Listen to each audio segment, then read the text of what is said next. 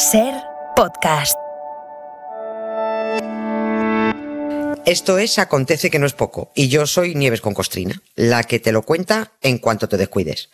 Cada fecha esconde grandes historias minúsculas, o no. A veces guarda pequeñas historias con mayúscula. Aquí te dejo escuchando una.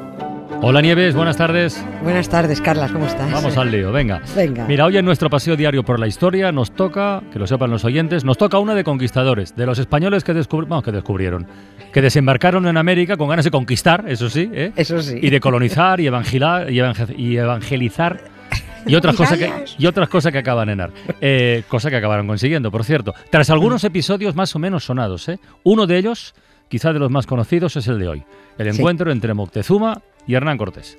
Sí, señor. Es, lo de hoy, además, es un, es, sí que es un verdadero choque de civilizaciones, un, un choque de religiones, También. un encuentro de dos líderes, ¿no? El 8 de noviembre de 1519, un señor barbudo, vestido de paños y, y armadura y acompañado de su séquito, pues avanzaba él ahí por unas pasarelas sobre una gran laguna en donde había plantada una urbe que, que nunca vista, ¿no? Estaban alucinando. Tenochtitlán la llamaban sus habitantes, ¿no? Ya lo canta alguien por ahí, Guadalajara en un llano, México en una laguna, ¿no? En mitad de aquella ciudad absolutamente, pues eso, alucinante, que parecía flotar, esperaba al barbudo Hernán Cortés otro señor barbilampiño, ya muy morenito, Mm. más ligero de ropa, que estaba bajo un palio de oro, perlas, plata y plumas. Alucinante también aquello. El señor imberbe se llamaba Moctezuma y aunque bien protegido, estaba más mosqueado que un pavo en Navidad, viendo avanzar No. toda aquella tropa barbuda, claro. Eh, Hernán Cortés también avanzaba mosqueado, ¿eh? porque no sabía por dónde iba a salir aquello ni cómo iba a terminar a- a- aquel encuentro, pero también iba protegido. ¿eh? Se saludaron los dos y Hernán Cortés, un poquito imprudente, pues intentó colgarle a Moctezuma Hmm. un collar de colorines. Hombre, ¿dónde vas? ¿Dónde vas? A colgarle un collarcito a un tipo que va de oro hasta las cejas. Ah, vale, vale. Yo pensaba que era un detalle. Bueno, no está mal. Un collarcito de cristalito. Hombre, si hubiera llevado un salchichón de bellota de su tierra, el extremeño, sí. pues, pues todavía, pero hombre, un collarcito. La escolta de Moctezuma frenó en seco a Hernán Cortés y tras este incidente sin importancia, porque a Moctezuma no se le tocaba, los aztecas ah, ni siquiera se le podía mirar a los ojos, los aztecas acompañaron a los españoles a sus aposentos a que se lavaran un poco y les brindaron una buena acogida por si acaso eran dioses. ¿eh? Ese fue el histórico día del encuentro de Cortés y Moctezuma. A partir de ahí, oye, ya ni un solo día sin tensión de glúteos. Y si hacemos como si nada hubiera ocurrido, y si empezamos de cero y mismo amor mío, Estoy de acuerdo, cariño, empecemos pues de cero. Ni nos conocemos, ni nos y conoceremos. si las cosas fueran a partir de ahora distintas, si me miraras con ojos nuevos mi vida. Tendría que ser Oye, Nieves, por culpa de quién no hubo entendimiento. O sea, ¿dónde estuvo la clave? O es que no podía haber entendimiento. A ver, ni aztecas ni españoles estaban por la labor del entendimiento. Imposible. Uno- unos señores estaban invadiendo el territorio que otros señores consideraban suyo. O sea, es que esos eran Putin y Zelensky. Ya. Imposible. La pregunta es cómo Hernán Cortés y sus chicos llegaron sin problemas hasta el mismo centro del imperio azteca. Que además Tenochtitlán estaba en el centro del país, en lo que ahora es Ciudad de México, ¿no? Por- porque es que desde la costa tuvieron que atravesar muchísimo territorio. Hacía siete meses que Cortés había llegado a las costas de, de México. Moctezuma, ojo, lo sabía, pero estaba desconcertado con la visita de aquel complejo grupo humano, Mm. o divino, mm, pero de aspecto raro, Sí. ¿no? Llegaron en barcos muy grandes, eh, tenían unos artilugios que hacían mucho ruido y escupían fuego. Eran hombres o dioses, mm, no se sabe, muy peludos, no muy aseados y subidos además en animales muy extraños, altos, con cuatro patas, cabeza grande y acompañados de otros bichos de grandes fauces, que eran los mastines. Ah, los mastines, Eh, claro. Llevaban mastines, sí, sí. A- a- eh, bichos que aterrorizaban a aquella gente, ¿no? Los aztecas eran muy bestias también, ¿eh? Y Moctezuma todo un señor de la guerra que tenía sometidos a los pueblos de alrededor. Pero aquellos recién llegados por el mar eh, le tenían muy, muy muy despistado. Por eso Moctezuma, cuando supo del desembarco, reunió una especie de comité federal de urgencia para que sus consejeros y príncipes debatieran sobre cómo enfrentar esa extraña situación. ¿Qué hacemos, no? Unos querían preguntar antes de atacar para ver de qué iban, porque a lo mejor, oye, eran gente interesante para alcanzar acuerdos, ¿no?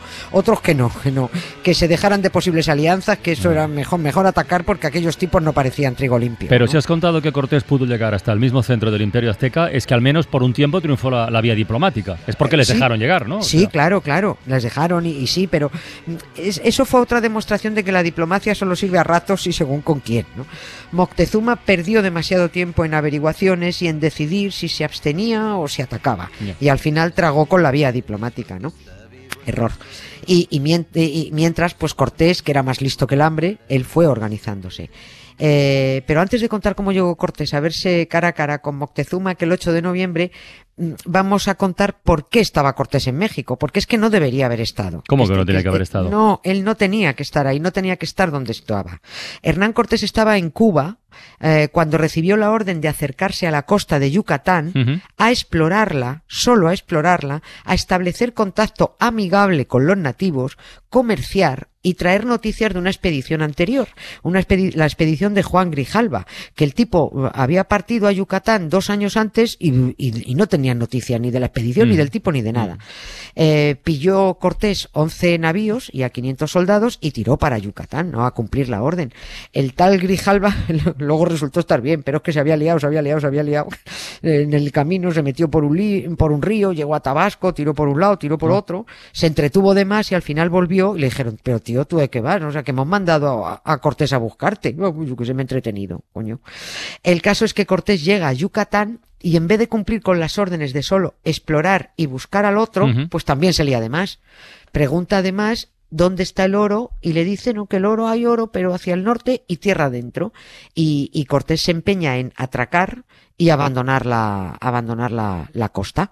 Atracar en los dos sentidos, atracar los barcos y empezar a atracar los estos, ¿no? Ahí es cuando, al ver que hay amenaza de motín, porque sus eh, soldados, sus hombres, le recuerdan que las órdenes son explorar y comerciar, que, hay, que, que no tienen que adentrarse, que hay que volver a Cuba. Ahí es el famoso episodio cuando Hernán Cortés hundió las naves. Y dijo, ahora el que quiera que se vuelva nadando. Oye, pero eso de hundió los barcos parece muy arriesgado. O, tenía muy claro a dónde iba, o conocía el, imperio de Moctezuma, no sé, o, era muy listo, no sé qué. Era muy listo, era muy listo, muy listo. Sabía, sabía de Moctezuma y sabía de su poderío. Por eso desafía las órdenes del gobernador de Cuba y da un golpe de mano eh, delante de sus soldados. Les dice que a partir de ese momento eh, él ya solo cumple órdenes del rey. El rey era Carlos I, era un adolescente de 16 años, pero 17, pero bueno. Y él sabía del imperio azteca, lo conocía, y sabía de la existencia de una maravillosa ciudad en mitad de una laguna, comunicada con las orillas mediante amplias calzadas, ¿no? Porque eh, lo sabía porque Moctezuma había enviado a, varios de sus hombres a que hicieran a, a, aquellos recién llegados ricos regalos para tenerlos contentos. Dijeron, regalarles cosas a ver si así se largan, ¿no? Y no. E, eso fue lo peor, es que cuanto más oro regalaban a los españoles, más ganas les daban a los españoles de, de, de ir a por más oro, ¿no? Por eso Cortés tira tierra adentro. Y en el camino tenían broncas, iban teniendo broncas con distintos pueblos, con los tlaxcaltecas, cempoales, y me encantan los nombres mexicas, los cholultecas, tabasqueños, totonacas. Bueno, pues eh, eh, los españoles a todos estos se los merendaban enseguida porque los españoles tenían arcabuces, caballos, perros, cañones. Con la mayor parte de esos pueblos, Cortés hizo pactos. Les dijo, a ver, si os ponéis de mi parte, yo me voy a por Moctezuma y os libro del vasallaje que tenéis con él, ¿no? Os libero, os libero, ¿no? Y así que en su avance hacia Tenochtitlán, Cortés cada vez tenía un ejército más numeroso, miles de hombres. Y así, con decenas de miles de tipos guardándole a él y a sus 300 o 400 hombres las espaldas, llegó Cortés a su encuentro con Moctezuma aquel 8 de noviembre. Hernán Cortés por sí solo, con sus medios, no hubiera podido adentrarse en más de un par de kilómetros desde la costa, pero fue un gran estratega. Pues es verdad. Oye, ¿y a esas alturas todavía Moctezuma seguía pensando que, que eran que podían ser dioses los recién llegados o ya no? Estaba mosqueado, no lo no tenía claro, pero es que tanto poder para haber conseguido llegar hasta el mismo corazón del imperio, derrotando a tantos pueblos y haciendo que se sumaran a él, pues sí, es que lo mismo, lo mismo eran dioses, ¿no? Pero fueran lo que fueran, Moctezuma se sentía seguro en, en, su ciudad, diciendo, hombre, al fin y al cabo estoy en mi casa, ellos no. Tenía 200.000 súbditos para defenderlo, ¿no? Así que el emperador, bueno, pues Azteca alojó a los españoles dentro de la ciudad en uno de los palacios porque supuso que allí los tendría mejor, mejor controlados, que no fuera, ¿no? Error, otro tremendo error porque esto fue el día 8 cuando se encontraron. Bueno, pues el día 14 el que acabó encerrado en su palacio fue Moctezuma, que, que, seguía despistado porque no sabía si adorar a Cortés o combatirlo. Mm, estaba un poco tonto este hombre, sí. Y todo por culpa de, de, sus creencias, de las profecías, de los cuentos de los que se nutren todas las religiones, ¿no? Un mito azteca decía que algún día llegaría del mar el dios supremo llamado Quetzalcoatl, ¿no? Pero con la apariencia de un hombre blanco y, y, y barbudo. Ahí está. Ah, claro. Y si ese tipo, ese Cortés, encima traía con él cosas nunca vistas, los caballos, los perros, las armas de fuego, y además iba derrotando a todo el que se le ponía por delante, pues Moctezuma solo podía mostrarle su misión, ¿no? Estaba cogotado. Cortés también supo aprovechar que veían a los españoles como seres mágicos e inmortales, ¿eh? porque hacía muchas trampas. Los españoles que morían, por ejemplo, ordenaba enterrarlos inmediatamente, que no los viera nadie, a escondidas para que no vieran a un español muerto y se creyeran que eran inmortales, ¿no? Eh, Moctezuma, en definitiva, fue, fue sometido y aceptó su secuestro porque creyó que Cortés, ya. pues, era, era un dios. ¿Y cuánto tiempo duró ese secuestro? Que parece un síndrome de Estocolmo también, te diré. Pero bueno. Totalmente. Pues estuvieron meses en ese plan. Estuvieron meses. Era un, además era un secuestro cómodo porque a Moctezuma le dejaban que siguiera siendo emperador. Él presidía las ceremonias, eh, seguía siendo tratado como un, como un emperador, pero su autoridad pues se iba deteriorando, ¿no? Perdió el prestigio y los aztecas le decían, a ver, tío, qué dios ni dios, ni qué dios, ni nada, ni leches. Que ese de barba no es que chacó al sopavo. Ah, así que cada vez que Moctezuma se asomaba al balcón del palacio, lo apedreaban no, directamente los suyos, ¿no? Y en una de estas eh, le dieron una pedrada bien dada y se quedó en el sitio, ¿no? Y lo que vino después, pues no lo vamos a contar porque ya lo contamos hace dos años, que fue la famosa Noche Triste de Cortés. Por los días que me quedan y las noches que aún no llegan yo. A Dios le pido por los hijos de mis hijos y los hijos de tus hijos. A Dios le pido que mi pueblo no derrame tanta sangre y se levante mi gente. A Dios le pido que mi alma no descanse cuando de amarte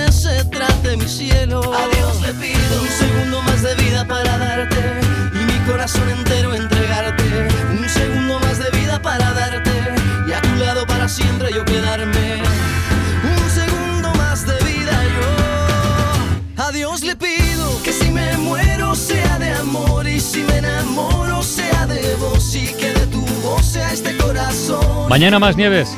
Mañana más. Para no perderte ningún episodio, síguenos en la aplicación o la web de la SER, Podium Podcast o tu plataforma de audio favorita.